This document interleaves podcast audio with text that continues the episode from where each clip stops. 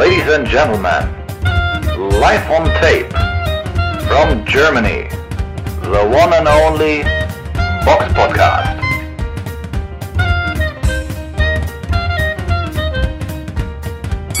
Hallo und herzlich willkommen zum Box Podcast, Ausgabe 452.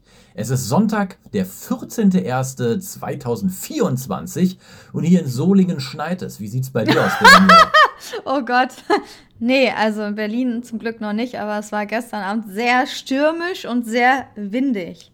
Oh. Also ja, auf dem Weg zum Boxen ist man fast weggeflogen. Aber ja, aber Schnee Nee, noch ich habe es nicht. mir, ich hab's mir gestern vorm Fernseher und Kamin äh, bequ bequem gemacht, habe den vierten Teil von John Wick geguckt und heute Morgen Ah. um 9 Uhr bin ich dann raus mit der Schneeschaufel und habe den Bürgerstein äh, freigefegt. Oh aber Gott. es sieht aktuell ganz okay aus, aber es ist, also ein bisschen Schnee ist noch liegen geblieben.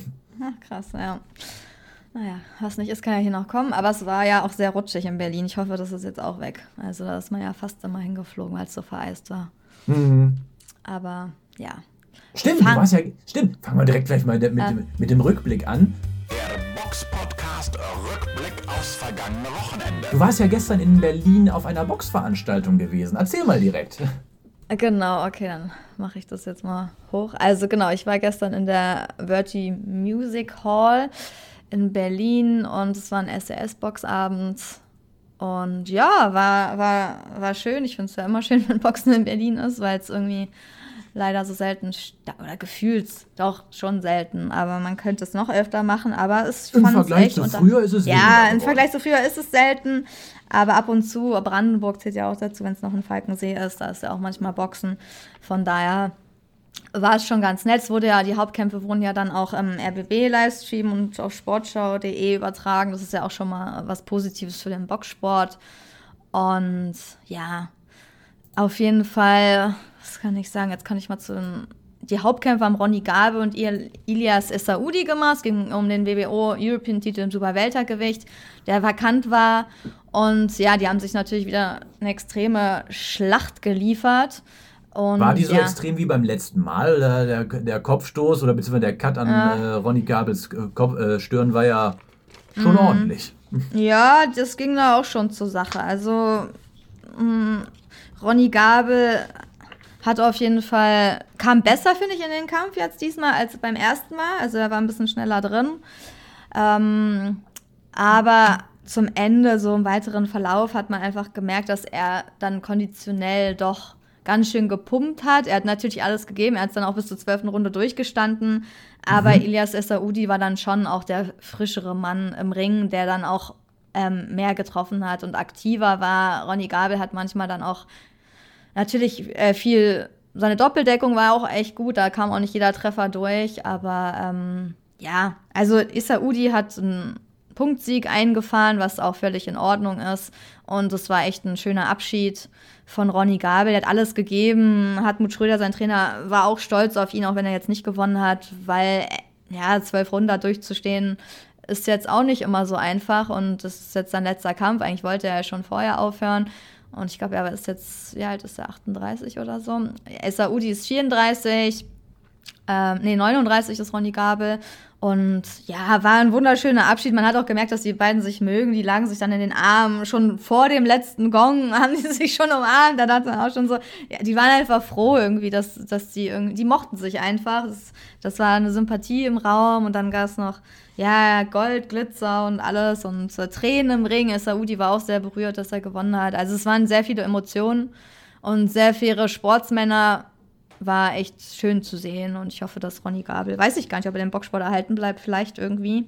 Hartmut Schröder ist ja auch in Rente jetzt, ähm, aber Gabel könnte ja auch noch als Trainer vielleicht irgendwas machen. Mal schauen, ob wir ihn noch sehen. SAUDis werden wir bestimmt noch mal im Ring sehen. Ansonsten äh, begeisternd war eigentlich auch der Frauenkampf, weil der technisch auf sehr hohem Niveau stattfand zwischen Fabiana Bütiki und Tina Ruprecht. Es ging um den WBC-Titel im Atomgewicht, also um die WM.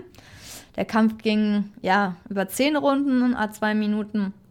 Und ja, die beiden sind echt gut. Also beide sind extrem gute Technikerinnen. Äh, Fabiana Bitiki hat natürlich ein bisschen Reichweiten, Reichweitenvorteile, weil die größer ist. Ähm, aber Tina Ruprecht ging gleich nach vorne, die war sehr motiviert. Es gab ja da auch immer so ein Open Scoring, das heißt, dass die Punkte dann vorgelesen wurden nach ein paar Runden. Sowas finde ich ja echt gut. Ja, ja, ist gut.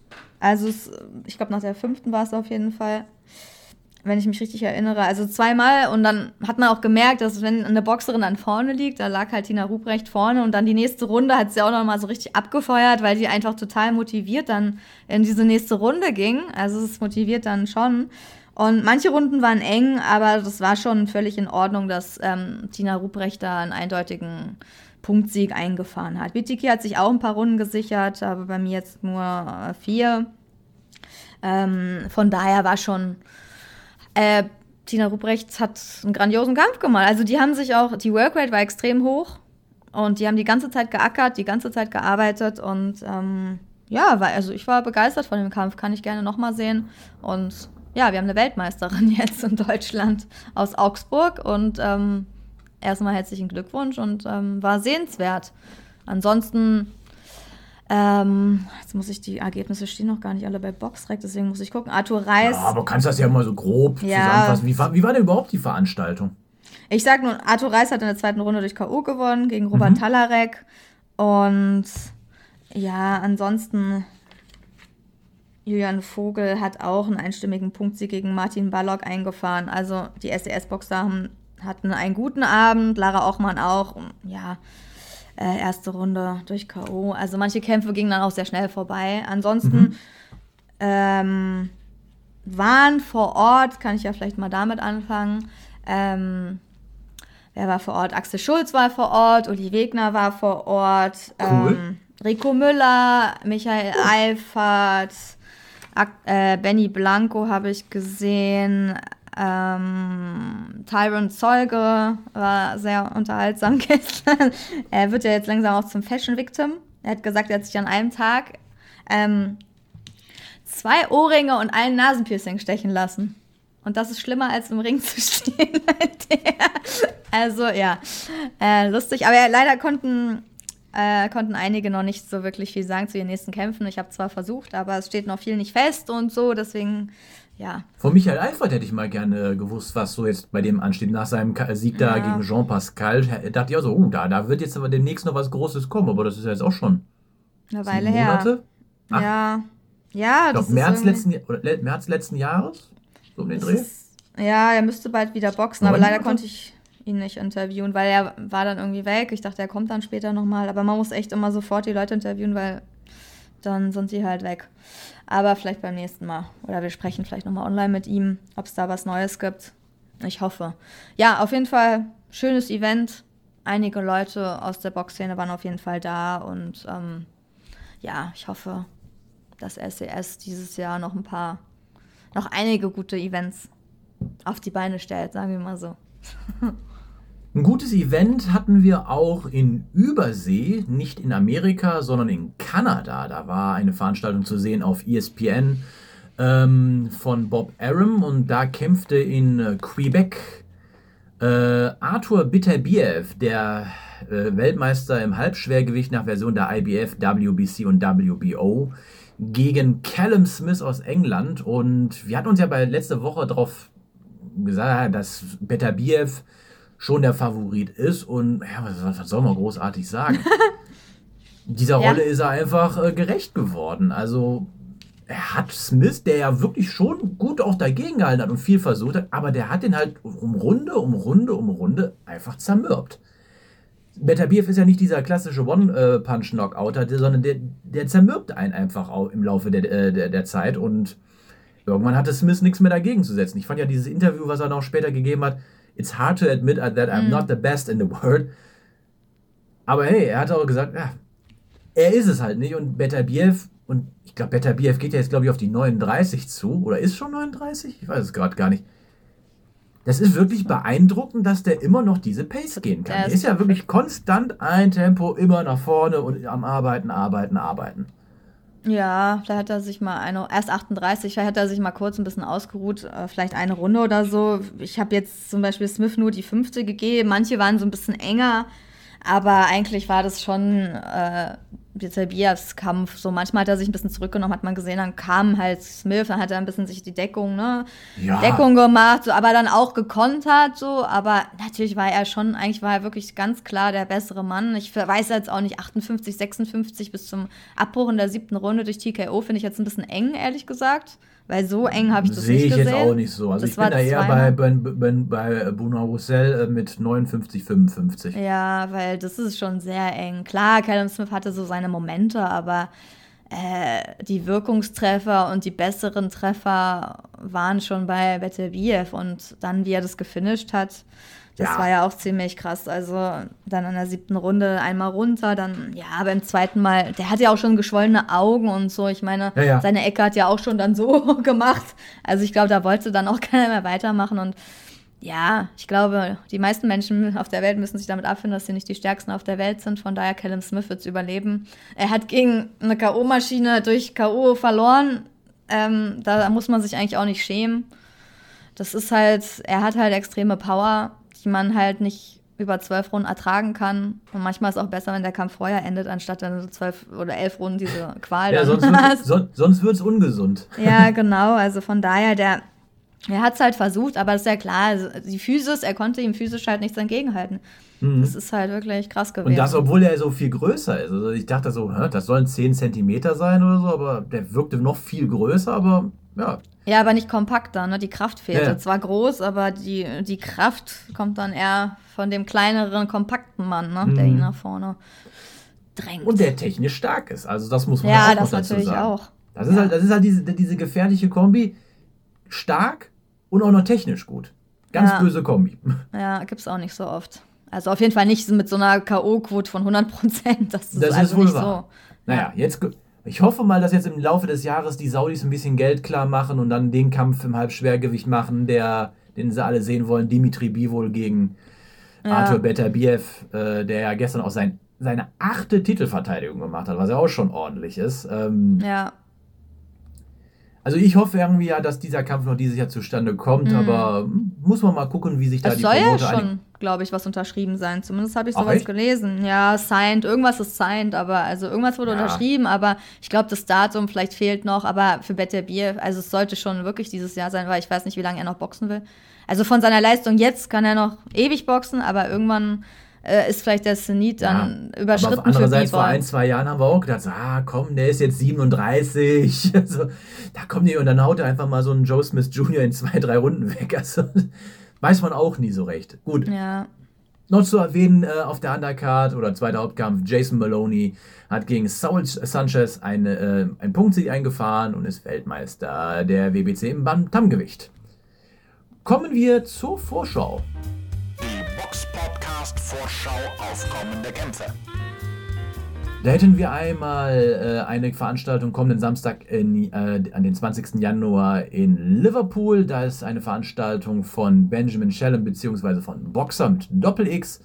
Da kämpft unter anderem Natascha Jonas gegen Michaela Mayer um den IBF-Titel im Weltergewicht der Frauen und Jack Cullen gegen Zach Chelly um den British Boxing, bla bla blub, British Supertitel. auf Commonwealth. Ja, Ja, ja, das ist, mir, das ist mir zu lang. Deswegen, Titel auf. genau. Und den Commonwealth Boxing Council Supertitel also im Super Mittelgewicht.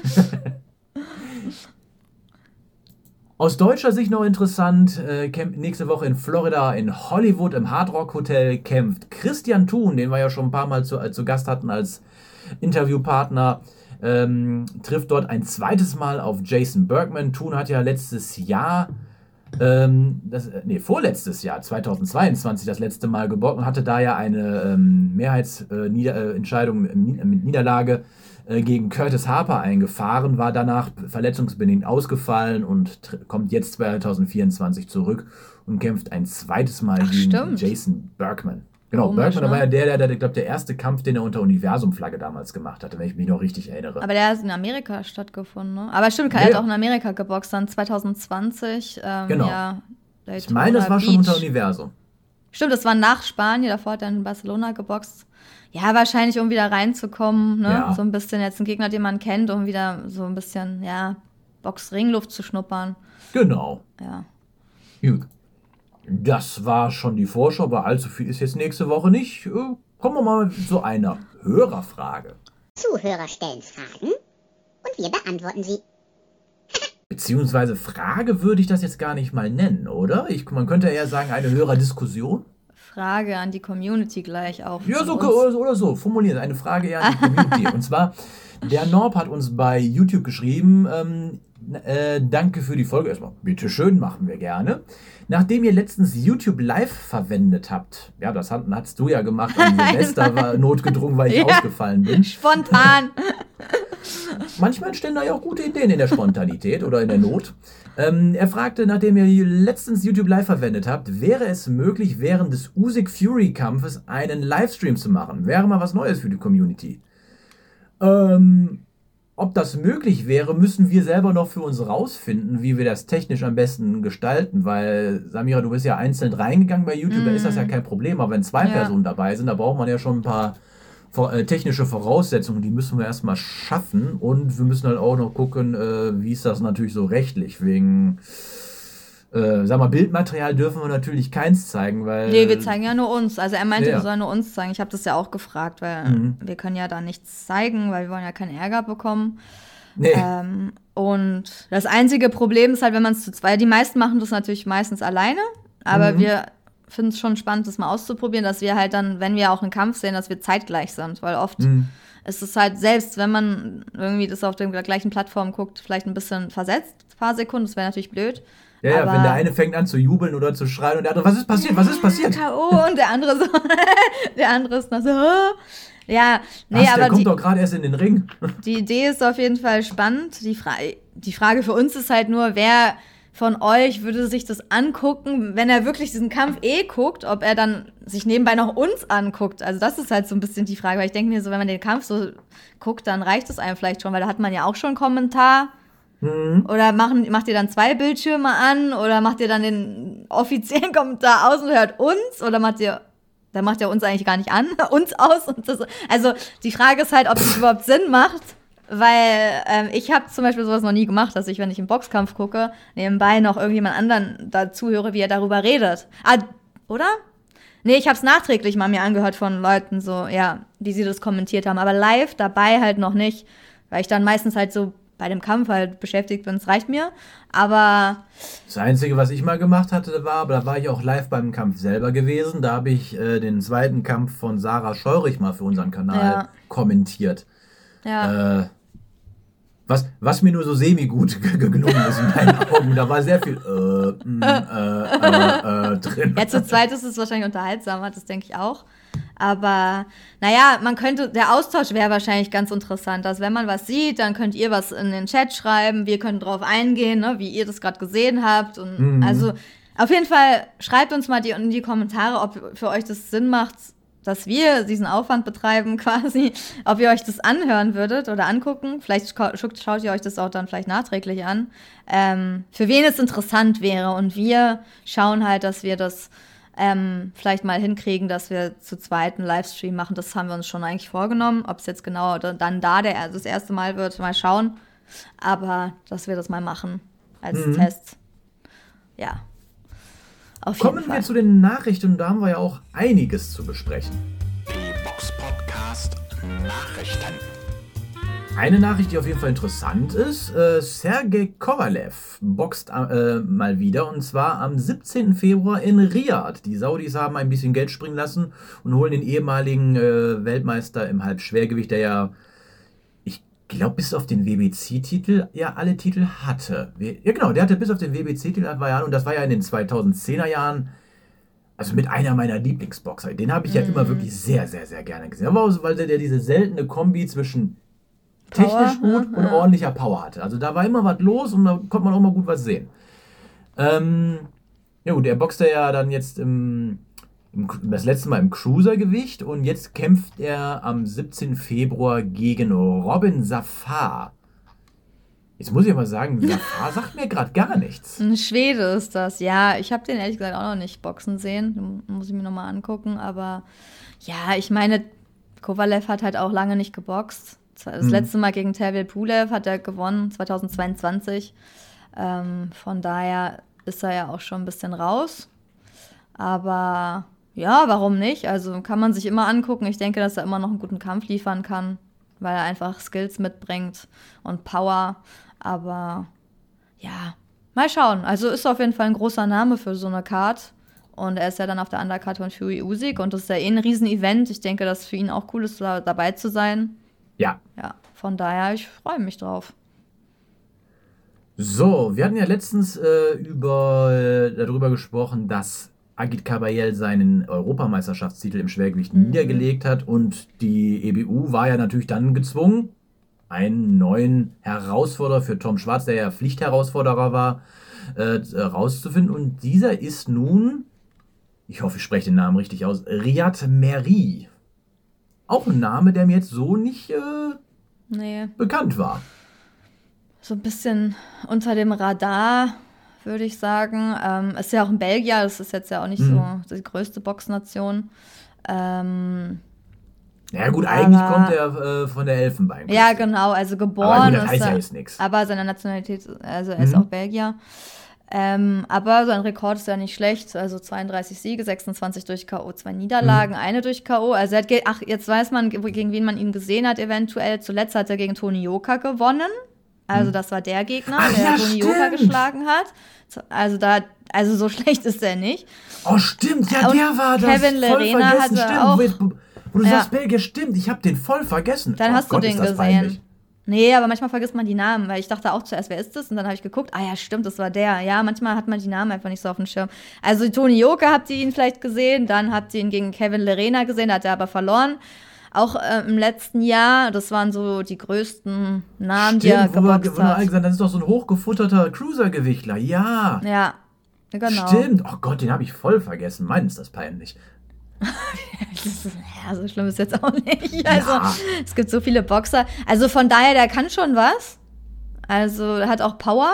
Mhm. Ähm, die Frage ist halt, ob es überhaupt zu dem Kampf kommt, weil er muss ja auch irgendwie Interesse an diesem EM-Titel haben. Und äh, ich bezweifle das, dass er das unbedingt machen will, weil er ist bei Boxrec jetzt im Schwergewicht schon auf Platz 20 in der Welt gelistet.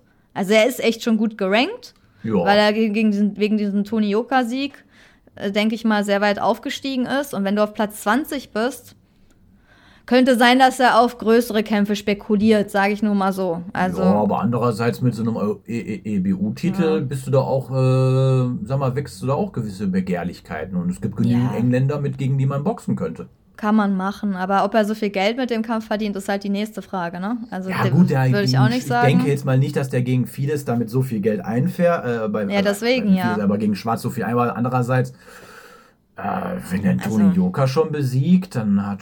Weil ist jetzt die Frage, ob Schwarz den Kampf will, weil das ist schon eine Herausforderung. Ich glaube, er macht den Kampf nicht, aber das ist so meins, weil ich denke, er verdient zu wenig. Guck mal, er ist auf Platz 20. Das heißt, er ist vor Mhm. Frank Sanchez gerankt, er ist nach Aslanbek Makhmudov gerankt. Danach kommt schon Kubrat Pulev, der, also da kommen wir auch gleich noch zu. Mhm. Äh, Und dann kommen Martin Bacot, Derek Chisora, Deontay Wilder ist auf Platz 15. Das heißt, so weit ist er gar nicht von Wilder zum Beispiel entfernt. Und dann fragt man, weiß ich nicht, dann, ich glaube eher, dass er dann wartet, dass er vielleicht gegen so einen ja, Jared Anderson oder so boxen kann, anstatt dass er jetzt so gegen für ihn in Deutschland vielleicht so einen Titelkampf macht, wo er kein Geld verdient. Also das ist so meins, weil ich, aber das ist so nur so geschäftlich, was ich denke.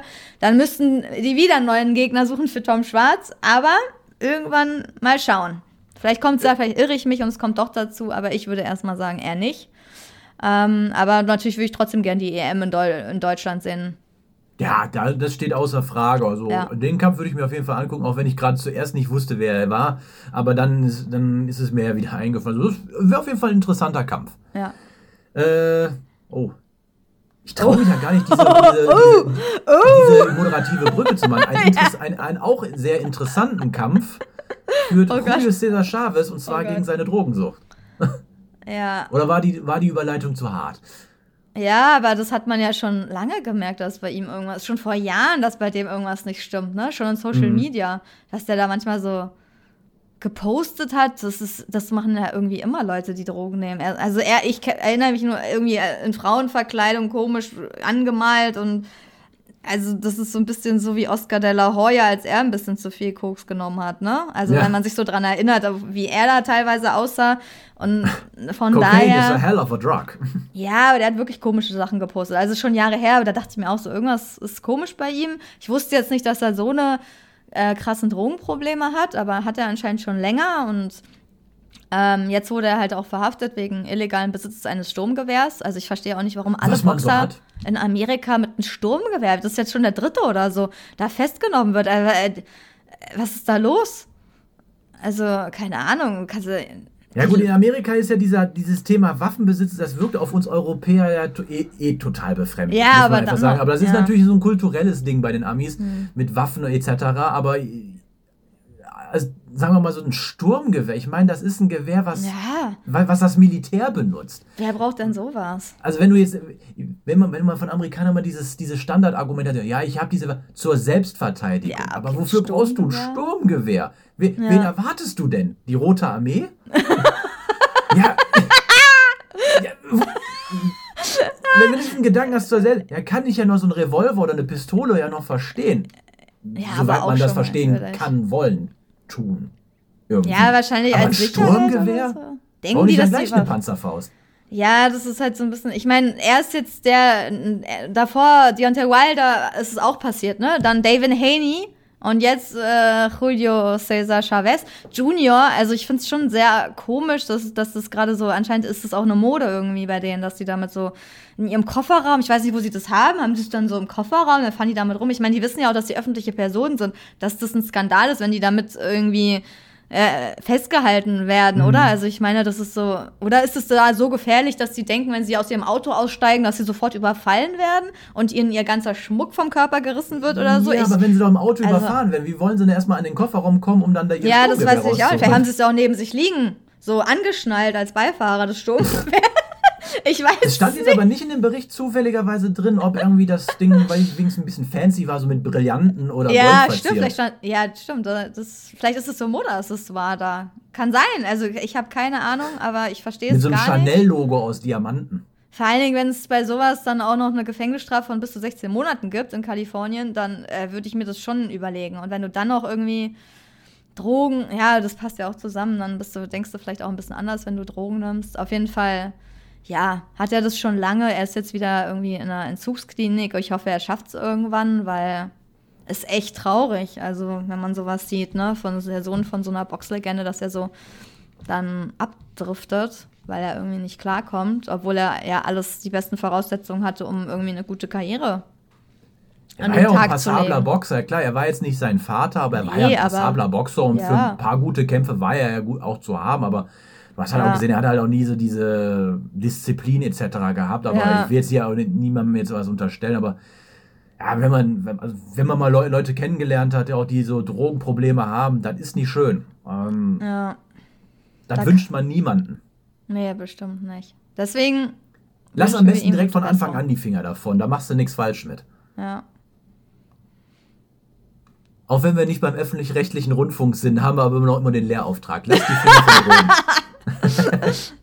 Nee, ist ja so. Als Sportler passt das ja sowieso überhaupt nicht zusammen. Aber das sind halt so reiche Kinder, die dann aufwachsen, so von so Legenden mit dem goldenen Löffel im Mund und dann haben die einfach zu viel Geld und dann wissen sie nicht, was sie damit machen sollen. Kaufen sich die ganze Zeit Drogen und Kokain. Ich meine, Ja, ja, gut, jemand. Tyson war, war auch äh, in, in, se- in seinen Ja, okay. 90ern äh, dem weißen Pulver nicht abgeneigt. Ja, das ist ja bei vielen so. Aber ich meine, nur, das ist so typisch, so bei diesen ja, Kindern, die dann so eine, von so Legenden, weißt du, wo du da nicht rankommst und dann willst du die gleiche Karriere einschlagen und schaffst es halt nicht so wie, wie dein Vater und dann kommst du damit psychisch nicht klar und so. Weiß ich nicht. Das ist halt, das gibt es ja auch bei vielen Schauspielern und so. So ein bisschen Mhm. die Art, ne? Aber ich meine, wenn du ganz arm bist, kannst du dir auch kein Kokain leisten. Dann wirst du vielleicht eher Crystal Meth irgendwie hier kaufen am. Vor 20 Jahren gab es doch mal diesen Spruch, irgendwie Kokain ist doch irgendwie Gottes Oder? Art, dir zu zeigen, dass du zu viel Geld hast. Ja, von daher, naja, hoffentlich kommt er da irgendwie raus, aber das ist echt, äh, ist total traurig, sowas zu Mhm. Ja. sehen. Jetzt haben wir eine Komm, bessere Nachricht. noch mal- Es ist schön auf jeden Fall, dass du diese Nachricht bei uns in der, in, der Vorbereitung äh, ein bisschen früher gesetzt hast. Auf jeden Fall mit zwei schönen Nachrichten auf jeden Fall rausgehen können. Also die finde ich auf jeden Fall sehr interessant und auch schön zu hören. Ähm, Ja.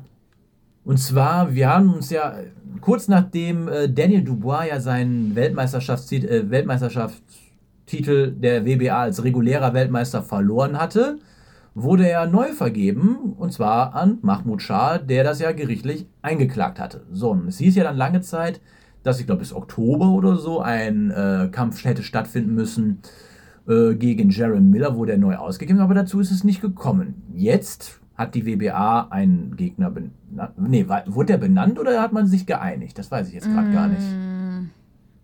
Ich weiß es gar nicht. Ich glaube, die haben sich vielleicht geeinigt. Er sollte ja einen Gegner, glaube ich, suchen. Er konnte sich, glaube Mhm. ich, er konnte sich, glaube Ah. ich, schon da auf Okay. jemanden festlegen oder ihn fragen. Er Mhm. sollte natürlich gut gerankt sein. Aber ja, ich weiß und da hat man denkt, also ich finde, das ist eine sportlich, also klar, in meinen Augen hat das jetzt nichts mit Weltmeisterlich äh, oder We- Weltklasse zu tun, aber die Ansetzung selber trotzdem finde ich sportlich sehr interessant. Mahmoud Shah soll im März, bis zum 30. März, gegen Kubrat Pulev boxen. Das finde ich gar nicht mal so uninteressant. Beide ähnlich alt, Pulev etwas älter. Ähm, hatte ja jetzt, wann war das? Einem Jahr, zwei Jahren? Gegen äh, Derek Chisora ja nach Punkten verloren. Hatte letztes Jahr im Dezember nochmal geboxt, hat das eindeutig zwar gewonnen, aber auch gegen einen jetzt nicht gerade Weltklasse-Gegner. Ist aber jetzt im Training und ich finde, das ist eine gute Ansetzung. So Ja. Also muss man einfach sagen. Ich finde, das ist eine gute Ansetzung. bei Hat zwar jetzt nichts mit Weltmeister, äh, mit Weltklasse zu tun, das sage ich jetzt auch dazu, das finde ich jetzt nicht, aber sportlich gesehen, gutes Level. Ja, aber Kubert Pulev ist ja auch jetzt 42, er ist ja am Ende seiner Karriere schon, aber er wollte halt immer irgendwie Weltmeister werden, das hat er ja auch ganz oft gesagt. Ähm, ja, hat jetzt nicht immer so geklappt, aber es ist ja auch irgendwie interessant, weil ja, er ist auf Platz 18 jetzt in der Welt, also er ist jetzt nicht Platz 1 oder 2, also es ist schon jetzt nicht das gleiche Niveau wie Usyk, Joshua, ne, Parker, Mhm. Fury. Aber es ist trotzdem extrem spannend, so ich glaube gerade so für die deutschen Boxfans, weil man ja eigentlich äh, Mahmoud Shah kennt man sehr gut, der war früher bei Sauerland, Kubrat Pulev kennt man sehr gut, der war zuletzt bei Sauerland. Ähm, beide haben bei Uli Wegner trainiert, er kennt beide. Ähm, von daher ist es für uns spannend. Bei, bei Cha weiß man gar nicht so genau, wie sein Fitnesslevel gerade ist. Der, ne, der hat einfach ewig nicht geboxt. Ähm, bei Pulev, ja, wie lange er da noch irgendwie gut mithalten kann, weiß man auch nicht so genau. Deswegen ist dieser Kampf einfach spannend, Mhm. weil, weil viele Fragezeichen offen sind und ich glaube, weil es ein echt spannender Kampf werden kann. Also ich finde es auch, ich finde die Ansetzung spannend, gut. Und die soll ja wahrscheinlich in Bulgarien stattfinden. Oder Saudi-Arabien wurde noch gemunkelt, aber ja. Und da werden wir, denke ich mal, demnächst äh, konkreteres hören, aber auf jeden Fall so. Beides auf jeden Fall, ich finde auf jeden Fall ist eine schöne Ansetzung ähm, und den Kampf würde ich mir auf jeden Fall anschauen. Ja, ich auch. Und ich habe noch ein Interview dazu mit Uli Wegner gemacht. Der meinte, Pulev hatte sich bei ihm jetzt gemeldet. Wegen der Vorbereitung und er hat dann nochmal seine Prognose abgegeben. Also das könnt ihr dann demnächst auch nochmal hören, weil er gestern ja auch am Ring war. Ähm, ja, von daher schaut dann nochmal rein auf unserem YouTube-Kanal. Genau. So, und noch aus deutscher Sicht eine sehr schöne Nachricht. Ähm, Argon hat äh, eine Purse-Bid für sich entschieden. Um was ging es bei dieser Purse-Bid? Es ging um die Austragungsrechte eines Weltmeisterschaftskampfs im Superweltergewicht nach Version der IBF. Und Jack Kulkai wird auf, auf, vom Ar- Argon-Stall wird dort dann gegen Bakram Murtasaljev kämpfen. Der Titel im äh, Superweltergewicht ist ja vakant geworden und ähm, man hat jetzt für 666.300 Dollar ähm, äh, den äh, Promoter von Mutasaljev äh, überboten. Die haben in Anführungszeichen nur 500.000 geboten und ja, so wie es aussieht, wird dieser Kampf dann im April nach Berlin oder ins Umfeld kommen. Nee, nach Falkensee, also nach Brandenburg. Wir Ja, wollen ja, ist hier ja ein bisschen das klar ja bleiben. Das ist doch Umfeld, Nein? Brandenburg ist ja nicht Berlin. Ja, Umfeld. Ja, deswegen. Das sind immer die Leute, die aus irgendeinem Kaff kommen und dann sagen, sie kommen aus Berlin oder sie kommen aus sonst woher. Nee, also das ist schon Brandenburg. Äh, Und auch nicht Oh. Potsdam. naja, es ist schon Unterschied, ob du in der Stadt wohnst oder am Rand. Also es gibt da große Unterschiede. Da kommt man auch nicht so schnell weg. Ich war da ja schon mal. Also das ist ein süßes kleines Städtchen, aber das hat wirklich gar nichts mit Berlin zu tun. Ähm, Aber. Ja, ist ja gut. Nee, aber Brandenburg ist auch schön. Aber ich sag's nur, weil man kommt da zum Beispiel auch nicht so gut weg abends wie jetzt. Also ich bevorzuge da schon Events in Berlin, weil es einfach viel besser angebunden ist, als wenn du jetzt da irgendwo am Arsch bist in Brandenburg. Ähm, und das ist ja jetzt auch nicht irgendwie Potsdam und so. Ist keine größte Stadt, deswegen ist es da ein bisschen anders. Aber natürlich die Event-Location, muss man sagen, äh, ist schön. Da ist auch viel Platz. Das war auch echt gut organisiert, als ich das letzte Mal da war. Ähm, von daher kann ich dagegen jetzt nichts sagen. Also es war, war schon gut, aber Berlin war natürlich einfach besser so. Aber naja, ist auf jeden Fall schön, dass es überhaupt stattfindet und dass es eine, Re eine WM ist. Ich meine, das ist ja was extrem, was extrem gro- Großes, was Besonderes für Jack Kulka sowieso. Ich meine, Argon war ja früher in Berlin und dann kehren sie quasi zurück und dann für so ein großes Event und dann steigen ja auch andere äh, Top-Leute da von Argon in den Ring. Etinosa, Olia soll da boxen, Granichala, Haro Matevusian. Ja, von daher, wer weiß, wer da noch auf der Karte steht, aber schon ganz, äh, ganz sehr gute Boxer und ja, ich freue mich drauf. Also, Ja, ich auch. Also bin auch gespannt und je nachdem, wie mein Zeitplan ist, könnte ich mir vorstellen, dass ich mal nach über 20 Jahren wieder nach Berlin beziehungsweise ins. Umland komme. ja, genau. Ja, wäre doch, ist doch mal irgendwie ein guter Plan. Ich habe mir es auch schon aufgeschrieben, dann können wir uns da treffen und ein bisschen äh, zusammen berichten, uns zusammen die WM angucken. Ich meine, das ist schon was Besonderes. Sowas findet halt echt vielleicht nur einmal dieses Jahr statt. Wer weiß, man ist halt nicht oft leider. Und Jack Kulka wird wahrscheinlich jetzt auch nicht noch zehn Jahre boxen.